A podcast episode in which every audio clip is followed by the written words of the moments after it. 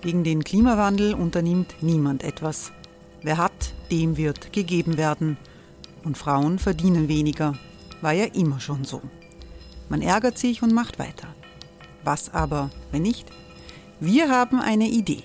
Die Falter Arena macht die Bühne frei für Menschen und Projekte, die das Land verändern. Mein Name ist Eva Konzett. Ich leite das Politikressort im Falter. Und am Sonntag, den 26. Mai, veranstalten wir im Wiener Stadtsaal die nächste Falter Arena.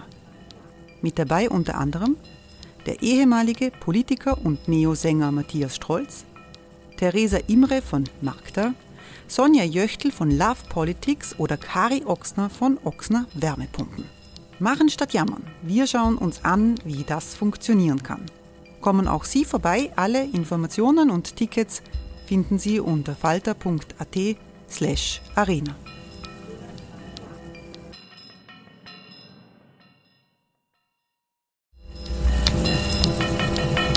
Falter-Podcasts werden durch Werbung unterstützt. Das hilft bei der Finanzierung unseres journalistischen Angebots.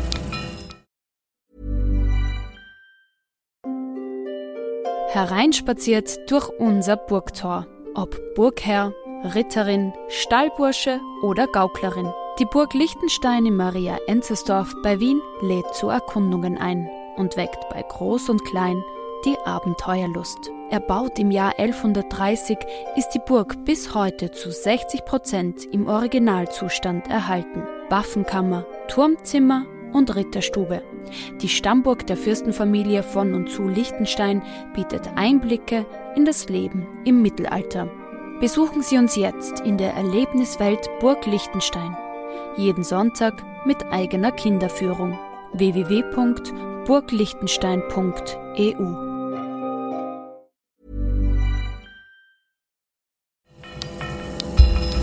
Falter Radio, der Podcast mit Raimund Löw.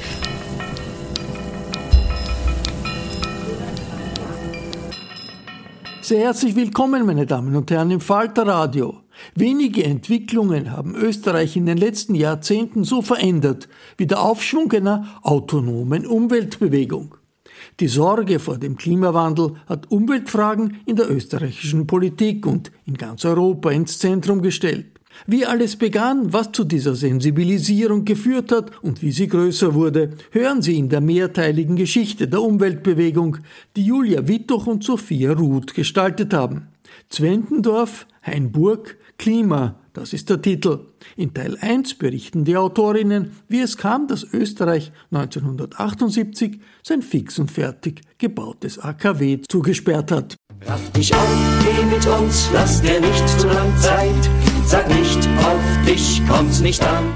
Völlig heterogene Szenen, die in einer Frage an einem Strang gezogen haben.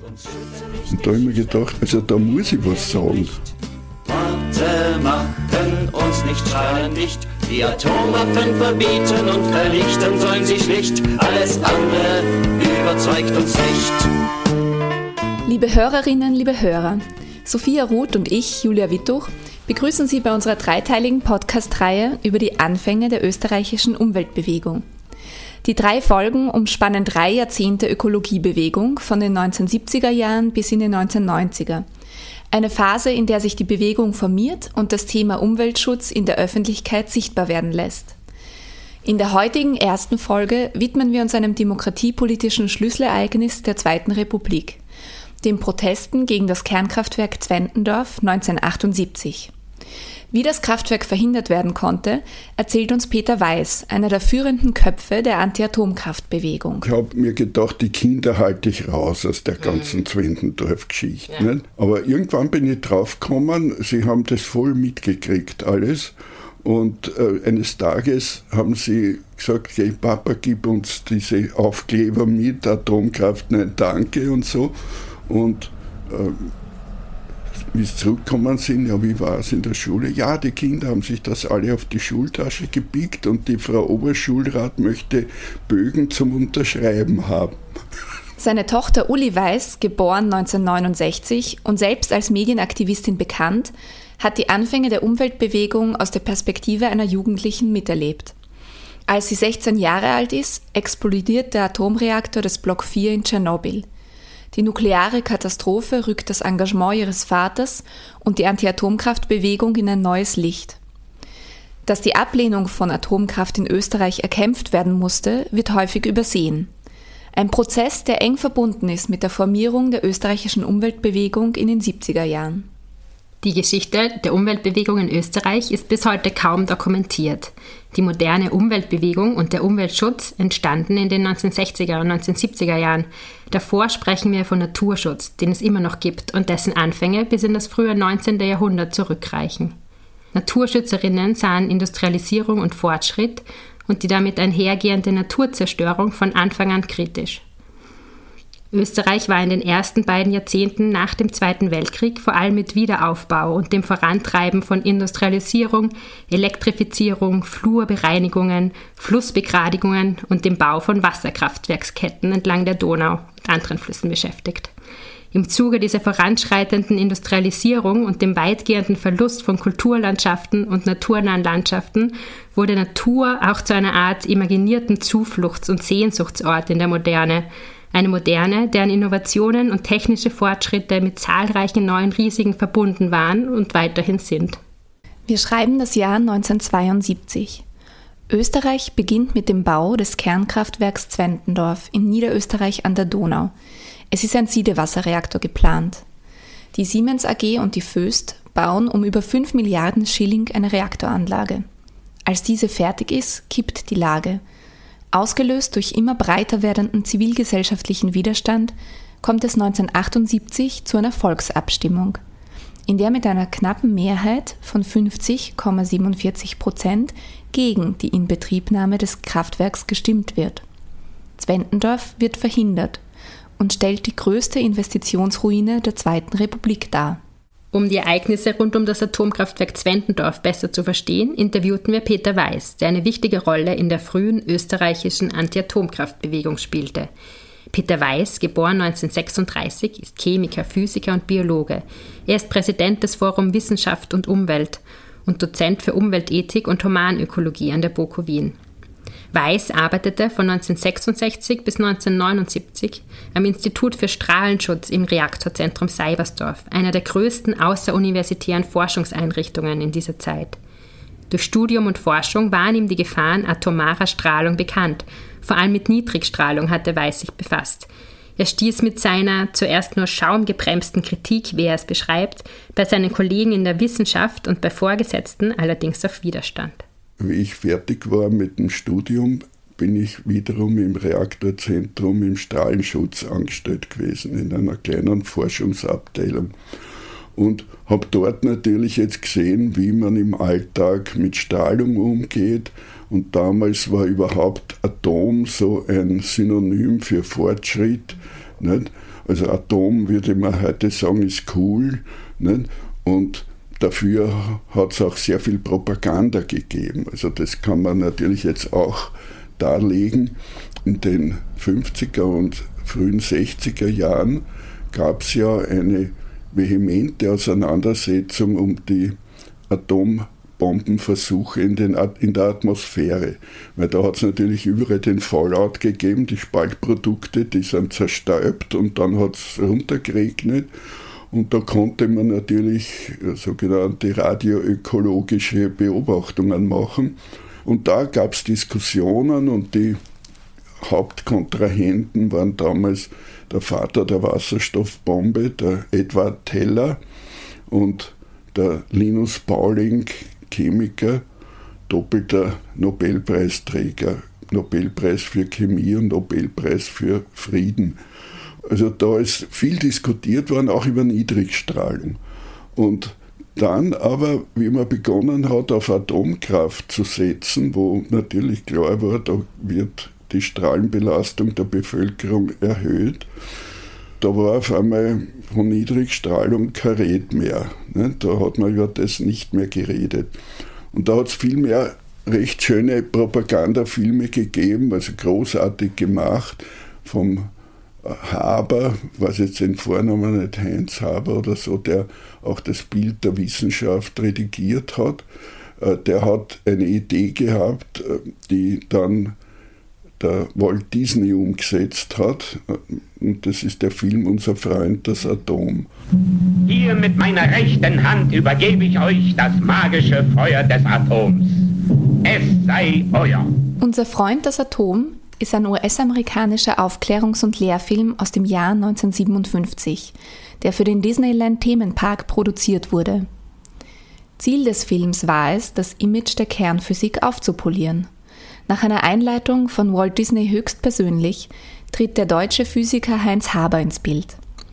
We had a science story, but suddenly we realized that it was almost like a fairy tale, sagt Haber und vergleicht die Zähmung der Nuklearenergie mit dem Märchen The Fisherman and the Genie.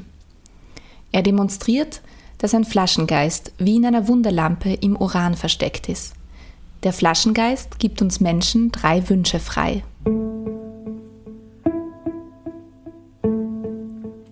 Für Peter Weiß war die Arbeit im Forschungszentrum Seibersdorf eine spannende Aufgabe. Stimmung war kollegial. Nach und nach wurde ihm jedoch klar, welche technischen Sicherheitslücken bestehen und wie stark sich die vermeintlich unabhängige Wissenschaft dem Druck wirtschaftlicher Interessen beugt. Er gewann zunehmend den Eindruck, dass es in der Wissenschaft nicht um Erkenntnisse, sondern um Platzhirschmentalität geht, so Peter Weiß. Im Rahmen dieser ersten öffentlichen Ankündigungen zu Zwentendorf hat eben auch dieser besagte wissenschaftlich-technische Leiter, der Professor Higertsberger, im Rundfunk gesagt, es wird immer wieder behauptet, Strahlung erzeugt Krebs. Das Gegenteil ist richtig, mit Strahlung heilt man Krebs.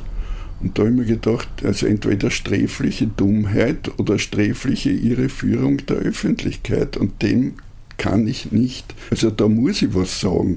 Und für mich war völlig klar, ich als Jungwissenschaftler, der von Steuergeldern bezahlt wird, habe das Recht und die Pflicht, die Pflicht der Öffentlichkeit, meine Einsichten zu sagen. Also Whistleblower. Das war für mich das Motiv, dass ich sage, die sollen nachher nicht behaupten können, sie hätten es nicht gewusst. Ich sag's ihnen. Man kann Weiß als Zwentendorf Whistleblower bezeichnen. Er war es, der Versäumnisse im Strahlenschutz bei seiner Arbeit im Forschungszentrum Seibersdorf beobachtet hatte, gegenüber seinen Vorgesetzten thematisierte und letztlich öffentlich machte. Er organisierte Informationskampagnen und konnte Wissenschaftlern bei Tagungen, aber auch Politikern in Beherrschung der Fachterminologie die Stirn bieten. Auch Bundeskanzler Bruno Kreisky war überrascht von der aufkeimenden Kritik am Atomkraftwerk. Weder Regierung noch Sozialpartnerschaft hatten mit Widerstand gerechnet. Die ÖVP positionierte sich Ende 1977 plötzlich gegen das Kraftwerk. Kreisky reagierte. Der SPÖ-Parteivorstand entschied, dass es eine Volksabstimmung geben sollte. Es wurde die erste bundesweite Volksabstimmung der Zweiten Republik. Die Abstimmungsfrage lautete, soll der Gesetzesbeschluss des Nationalrates von 7. Juli 1978 über die friedliche Nutzung der Kernenergie in Österreich in Betriebnahme des Kernkraftwerks Zwentendorf Gesetzeskraft erlangen. ÖVP und FPÖ, die beide noch für den Bau waren, sprechen sich gegen Kernenergie aus. Kreisky kündigt an, im Falle eines Nein zurückzutreten. Peter Weiß hat uns erzählt, wie sein Freund ihn überredet hat, für die Volksabstimmung zu mobilisieren. Als im frühen Sommer 78 klargemacht wurde, es gibt am 5. November eine Volksabstimmung, dann äh, hat jeder jetzt gewusst, ja, ich kann jetzt, muss jetzt andere beeinflussen. Und eines Tages kam ein lieber Freund zu mir, der, der spätere Professor Werner Quarder, und hat gesagt, du, was hältst von der Idee eines Kettenbriefes, dass man jetzt schreibt, was ich lieber, und da kannst dann hinschreiben, Onkel Franzi, und jetzt, warum es wichtig ist, dass man zur Volksabstimmung geht und dann vielleicht noch ein Faktenzettel dazu. Haben Sie gewusst, dass das und das ist, dass man mit Reaktor Plutonium auch Atomwaffen bauen kann und dass man, dass das nicht stimmt, was die sagen und, das, und so weiter. Ja, das ist eine gute Idee. Na, dann machen wir das jetzt.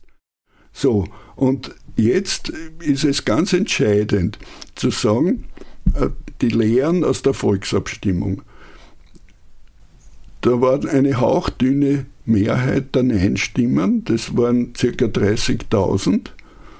Und daher kann man sagen, jede aktive Person konnte mit Recht sagen, ohne mich wäre es nicht gegangen. Der Werner Quader mit der Idee Kettenbrief oder irgendwelche Leute, die nette Postkarten gemacht haben oder Flugzetteln verteilen. Ohne meine Flugzetteln war das nicht gegangen. Also jeder ist an dem Sieg maßgeblich beteiligt gewesen. Das ist ganz, ganz wichtig, diese Lehre. Und das gilt natürlich für heute genauso, dass man sagt, jeder Beitrag ist wichtig. Der Energieplan des Jahres 1976 sah den Bau von insgesamt drei Kraftwerken vor. Weiß erzählte uns von der strategischen Wahl des Standorts Zwentendorf und den Vorbereitungen des Baus eines zweiten Kraftwerks im Efferdinger Becken, das der eigentliche Zündstoff für die Formierung der Anti-AKW-Bewegung war. Weiß war damals 38 Jahre alt. Ja, Zwentendorf war gut gewählt, weil die Bevölkerung ganz unter, de, unter der Fuchtel des atombegeisterten Bürgermeisters gestanden ist. Aber dann, also das war ungefähr 71, ist es in Bau gegangen, aber im Jahre, im Winter 74, 75 hat man schon die Vorbereitungen getroffen für das zweite Atomkraftwerk, in Stein St. Pantaleon an der Mündung des Ennskanals, nahe der Grenze zwischen Niederösterreich und Oberösterreich. Also da ist es ganz äh, massiv der Widerstand entstanden. Es hat da zum Beispiel schon ein Informationszentrum gegeben und einen Messmast, wo man meteorologische Messungen gemacht hat. Und eines Nachts ist dieser Messmast, Messmast umgestürzt, weil man die Spannseile durchgesägt hatte. Und äh, übrigens waren da erzkonservative Leute dabei, denen man das nie zugetraut hätte, dass sie so Sabotageakte persönlich durchführen. Da hat es eine wirklich, einen wirklichen Schub in der Anti-AKW-Bewegung gegeben. Das war eben, wie gesagt, Winter 74, 75 und wegen dieser Proteste und weil damals der Stromverbrauch auch nicht so wie prognostiziert gestiegen ist, hat man das Projekt dann auf Eis gelegt. Also das war der erste große Sieg der Anti-AKW-Bewegung. Ohne diese Proteste wäre das wahrscheinlich locker in Bau gegangen. Peter Weiß hält ab 1970 öffentliche Vorträge und Reden zu den Gefahren von Nukleartechnologien. Aus einer Stelle am Hygieneinstitut, für die sich Weiß nach seiner Kündigung im Forschungszentrum Seibersdorf beworben hatte, wurde nichts. Der Leiter des Hygieneinstituts, der Weiß kritische Äußerungen gehört hatte, sagte, der bekommt keine Stelle bei uns, mit Extremisten will ich nichts zu tun haben. Stattdessen nimmt Weiß eine Stelle am Institut für Umweltwissenschaften und Naturschutz an, welches dann zum informellen wissenschaftlichen Zentrum der Anti-Atomkraftbewegung wird. Mit seinem Vorgesetzten im Forschungszentrum Seibersdorf sucht Weiß noch einmal das Gespräch, um seine Bedenken zu äußern. Dann habe ich mich verabschiedet, äh, wie ich gekündigt habe. Habe ich mir gedacht, also diese ganzen Unzukömmlichkeiten im Strahlenschutz muss ich dem technisch-wissenschaftlichen Leiter sagen, zumindest zum Abschied, dass er Bescheid weiß und habe in meinem Termin beim Professor Michael Higgertsberger, einem Physiker, eben bekommen und ja, gnädig hat er mich empfangen und sagt, ja, also schauen Sie, wenn Leute, die bei uns kündigen, da schaue ich mir immer die Personenbeschreibung an und bei Ihnen steht, Sie fürchten sich vor Strahlung. Sage ich, nein, Herr Professor, ich bin für Vorsicht. Ja, da haben Sie recht. Und dann habe ich ihm einiges erzählt an Vorkommnissen, was wirklich haarsträubende Sachen waren. Und habe gesehen, das war so eh alles. Und hat dann zu mir Folgendes gesagt, schauen Sie, Herr Kollege, ich kenne viele Kernforschungszentren. Da gibt es welche, die haben einen so strengen Strahlenschutz, dass sie gar nicht zur praktischen Arbeit kommen. Und wir haben halt das andere Extrem, nämlich keinen Strahlenschutz. Die Überzeugungsarbeit, die Weiß leistete, fällt nicht leicht. Technik-Euphorie und Obrigkeitshörigkeit sind in der Gesellschaft sehr präsent. Gegenexpertise ist etwas Neues. Auch viele Atomwaffenkritiker, wie zum Beispiel führende deutsche Kernforscher, die sich im Zuge des Göttinger Manifests von 1957 gegen die atomare Bewaffnung der Bundeswehr aussprechen, befürworten damals die friedliche Nutzung der Atomenergie. Also ich will meine Rolle in der Bewegung nicht überbewerten, aber es war eine wichtige Bewegung, weil damals, äh, oder eine wichtige Rolle, die ich da gespielt habe, weil es war ja damals auch eine unglaubliche Wissenschaftsgläubigkeit. Also eine Obrigkeitsgläubigkeit und eine Wissenschaftsgläubigkeit. Und damals war es auch so, dass wenn der Herr Bürgermeister oder ein Herr Professor irgendwas gesagt hat, hat sich niemand getraut zu widersprechen, weil der weiß ja besser und der, ich blamier mich, wenn ich irgendwas sage und von Atomenergie verstehe ich schon gar nichts. Die Gesprächskultur in den 1970er Jahren ist ein Thema, auf das unsere Gesprächspartner der Podcast-Reihe alle immer wieder zu sprechen kommen. Auch wenn Weiß kritisiert, dass Widerspruch gegenüber der vorherrschenden Pro-Atomkraftlinie abqualifiziert wurde, zeichnen die Gesprächspartnerinnen insgesamt ein positives Bild vom medialen Diskurs. Öffentlicher Meinungsaustausch auf Augenhöhe mit Politikern und Experten sei damals viel einfacher möglich gewesen. Die häufig gut abgesicherte Arbeitssituation von Journalisten ermöglichte längere Recherchephasen und kontroverse Publikationen, so weiß. Er selbst wurde 1978 in den Club 2, eine legendäre Diskussionssendung des ORF, eingeladen um unter anderem mit Vertretern der Energiewirtschaft zu diskutieren. Der Club 2 war ja auch wirklich eine wichtige Einrichtung, weil da sind die Kontrahenten einander ungeschützt gegenüber gesessen. Da habe ich den Verbundgeneral als Gegenüber gehabt und den Nationalbankpräsidenten. Und man hat denen also klar mit klaren Worten entgegnen können. Und damals hat auch die Nation zugeschaut. Da hat es zwei Sender gegeben. Und Club 2 war Open End, das ist oft bis nach Mitternacht gegangen. Und wer ein bisschen interessiert war, hat sich den Club 2 angeschaut. Hey, it's Ryan Reynolds and I'm here with Keith, co-star of my upcoming film If, only in theaters May 17th. Do you want to tell people the big news?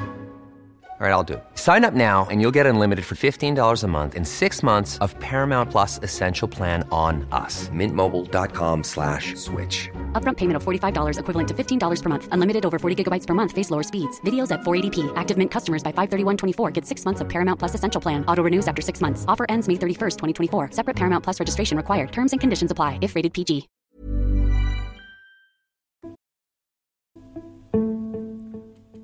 Am Tag der Volksabstimmung am 5. November 1978 bin ich eingeladen gewesen als einer der, der Repräsentanten der Bewegung zu einer Fernsehsendung nach der Wahl, wo prominent äh, Minister Staribacher, der damals zuständig war, Verbundgeneral und die wichtigsten Leute und ich als, als Repräsentant der Anti-AKW-Bewegung, habe ich gewusst, nach der Wahl muss ich, muss ich mit denen Dingen und wenn wir, dass wir gewinnen, das habe ich nicht ausgeschlossen, aber ich habe damit gerechnet, dass wir verlieren.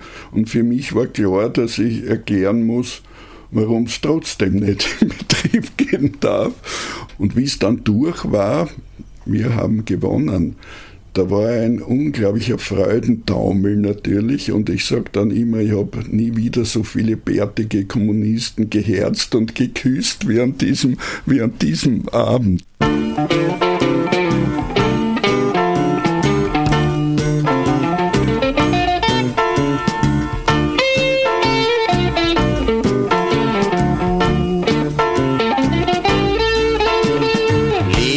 Wir schließlich alle. Und das ist auch nicht zu viel verlangt. Leider ist's nicht klar in jedem Falle, wie man Schutz und Sicherheit erlangt. Eines nur scheint ziemlich sicher, nämlich, dass es noch nicht reicht wenn man nur nichts Übles sinnt, still sein täglich Brot verdient. Noch bevor man's glauben will, ist man zerbombt, vergast, vergiftet und verseucht.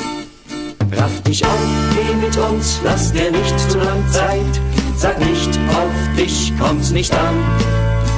Oder dass den Wahnsinn niemand wollen kann. Leider sind sie zu allem bereit. Und uns schützen nicht Geschichten vom Frieden, der nie bricht. Worte machen uns nicht strahlendicht. Die Atomwaffen verbieten und vernichten sollen sie schlicht. Alles andere überzeugt uns nicht. Wir hörten das Lied Leben wollen wir schließlich alle von den Akkordarbeitern mit freundlicher Genehmigung des Autors Martin Auer. Erschienen 1979 auf der Single Traumurlaub in Zwentendorf in der Reihe der Flugblattlieder des Wieser Verlags als Nummer 11. Bruno Kreisky tritt nach der Volksabstimmung nicht, wie angekündigt, zurück. Die SPÖ erreicht bei der Nationalratswahl 1979 ein weiteres Mal die absolute Mehrheit. Österreich hat sich gegen Atomkraft entschieden und das acht Jahre vor Tschernobyl. Auf die Volksabstimmung folgt 78 das Atomsperrgesetz, das im Nationalrat einstimmig angenommen wird. Am 26. April 1986 explodiert der Atomreaktor des Block 4 in Tschernobyl in der Ukraine. Es ist der bisher schwerste Unfall in einem Kernkraftwerk. Über das Ausmaß der weltweiten gesundheitlichen Langzeitfolgen, allen voran Krebserkrankungen, wird bis heute kontrovers diskutiert.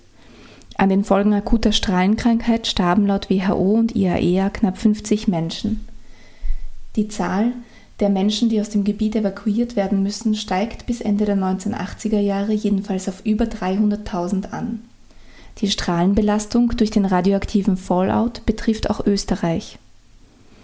Während die Für- und Widerstimmen zu Zwentendorf noch ungefähr 50-50 verteilt waren, wird die Ablehnung von Atomkraft in Österreich nach dem Reaktorunfall zum breit mitgetragenen Konsens. 1999 wird das Bundesverfassungsgesetz für atomfreies Österreich im Parlament einstimmig beschlossen. Es verbietet die Herstellung von Atomwaffen, die Errichtung von Kernkraftwerken und die Lagerung von nicht spaltbarem Material.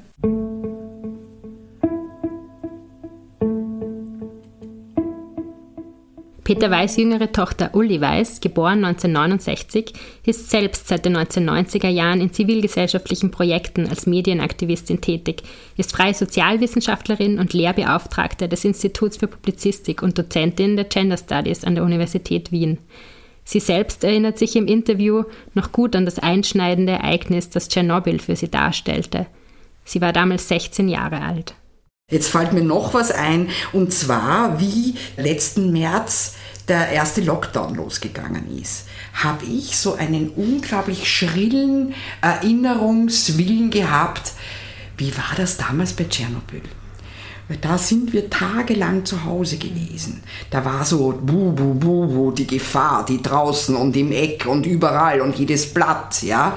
Also das, das hat man nicht gesehen, nicht gerochen. Es war auch so wahnsinnig warm und schön und so. Und gleichzeitig war das unglaublich, wie soll man sagen, bedrückend. Und diese bedrückende, diese Leere habe ich halt auch bei diesem Lockdown letztes Jahr halt auch ganz stark äh, empfunden. Ja, dieses Unsicherheitsgefühl oder eben wie Leute reagieren im öffentlichen Raum. Und ich kann mich noch gut erinnern, eben, dass gerade Tschernobyl für viele Leute ein riesen beeindruckendes Moment war. Und mein Vater war total strikt und ist dann mit mir mit dem Geigerzähler in den Garten, das hatte er noch, einen Geigerzähler, und hat mir an Ecken, wo sich der Staub gesammelt hat, hat er mir das gemessen. Und das ist ausgeschlagen bis ans Ende. Also das, jeder, der einen Geigerzähler kennt, weiß ja, das macht. Das ist ganz arg. Das, ist, das schreckt dich richtig, wie laut das ist. Und dann war klar, dass das halt wirklich Dass alles verseucht ist, ist. Du, also ver ja, verstrahlt ist gerade, dass du richtig, nicht rausgehen kannst. Richtig, ja. richtig. Uli Weiß erinnert sich noch eindrücklich daran, dass eine Freundin der Familie bei ihnen zu Hause angerufen hatte, um ihren Vater zu fragen, ob sie ihr Baby jetzt nach dem Reaktorunglück stillen dürfe oder nicht. Uli erinnert sich auch daran, dass der sonst sehr liberal erziehende Vater Peter Weiß ihr verboten hatte, auf ein Zeltlager zu fahren. Uli musste zu Hause bleiben. Wie hat Uli Weiß die Proteste der 1970er und 1980er Jahre, in denen ihr Vater so aktiv war, als Kind und als Jugendliche wahrgenommen? Ich bin sehr naiv gewesen und dachte, dass äh, die Bewegung, in der ich als Kind sozusagen mit eingebunden war, am Rande, wie eben ja Kinder sind, da geht es stark um, wie soll man sagen, Gefühle, da geht es um Stimmungen, da geht es um, weiß ich nicht, Sprechchöre in den Demos, da geht es um, äh, wir waren halt eben im Dunstkreis der sehr ersten anti-atom-aktivistischen Proponenten, Proponentinnen und da waren wir zum Beispiel in einer kleinen Gruppe, wo wir mit Fingermalfarben sozusagen so Demoschilder gebaut haben und haben halt dann Spielplätze statt Kernkraftwerke gefordert.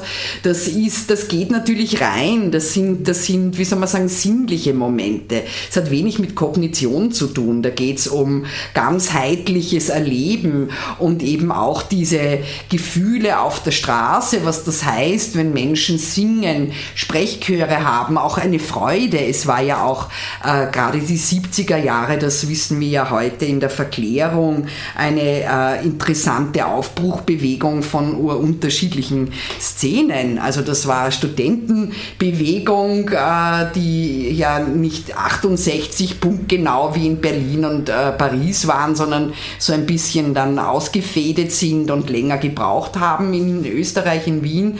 Äh, es gab die zweite feministische Frauenbewegung, Bewegung, die sich auch eben rund am Anfang der 70er Jahre stark formiert hat und auch gerade bei den Atom- oder bei den Umweltbewegungen als äh, heute würde man sagen sowas wie ja Ökofeminismus, das war in den 70er Jahren total empowernd. Uli Weiß erinnert sich, wie die Umweltszene in den 70er und 80er Jahren medial dargestellt wurde.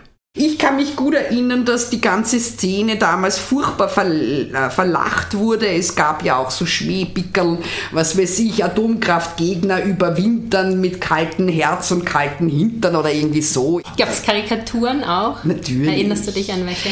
Naja, ich meine, äh, die waren halt dann immer so langhaarig in Latzhose und sehr hässlich. Die Frauen einmal grundsätzlich immer sehr hässlich und immer sozusagen kampfstillend.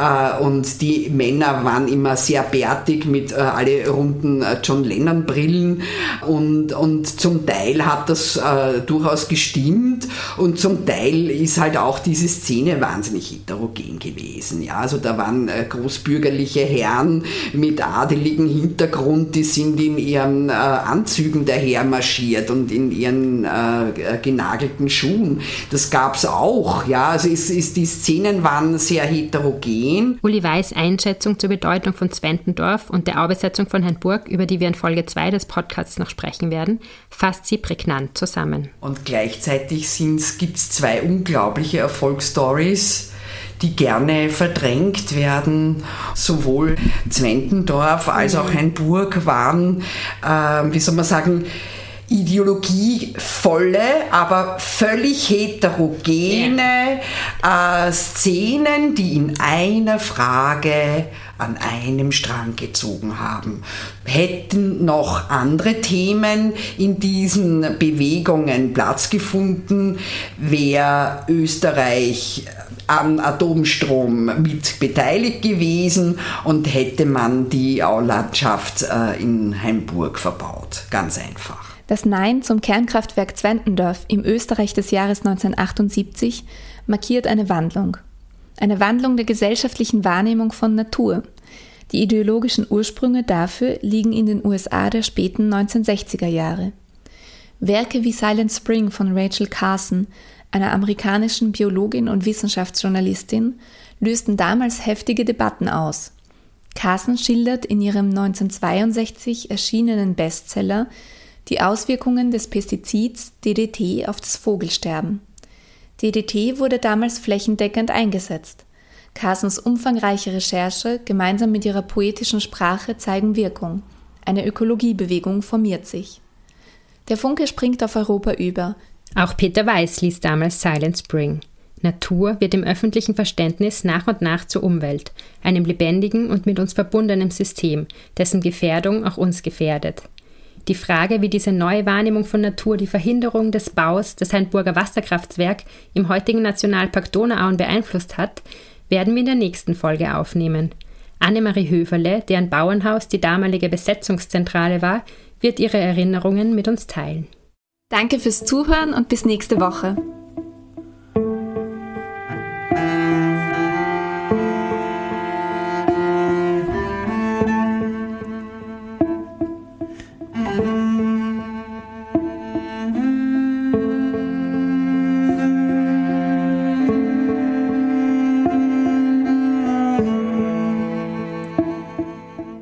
Sie hörten den ersten Teil einer dreiteiligen Serie zur Geschichte der österreichischen Umweltbewegung von Sophia Ruth und Julia Wittuch.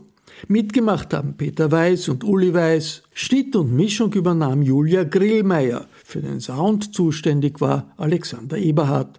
Ich verabschiede mich von allen, die uns auf UKW hören, im Freirad Tirol und auf Radio Agora in Kärnten. Im Falter gibt es seit neuestem ein eigenes Ressort Natur, in dem Umweltfragen ausführlich behandelt werden. Ein Abonnement des Falter garantiert, dass Sie all diese Informationen zur Hand haben. Ein Falter-Abo bestellt man am besten im Internet über die Adresse abo.falter.at. Ursula Winterauer hat die Signation gestaltet. Im Falter kümmert sich Philipp Dietrich um die Audiotechnik. Ich verabschiede mich bis zur nächsten Folge.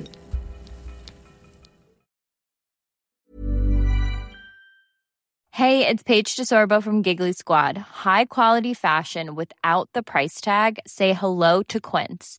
I'm snagging high-end essentials like cozy cashmere sweaters, sleek leather jackets, fine jewelry, and so much more. With Quince being 50 to 80% less than similar brands. And they partner with factories that prioritize safe, ethical, and responsible manufacturing. I love that. Luxury quality within reach. Go to quince.com slash style to get free shipping and 365 day returns on your next order. Quince.com slash style.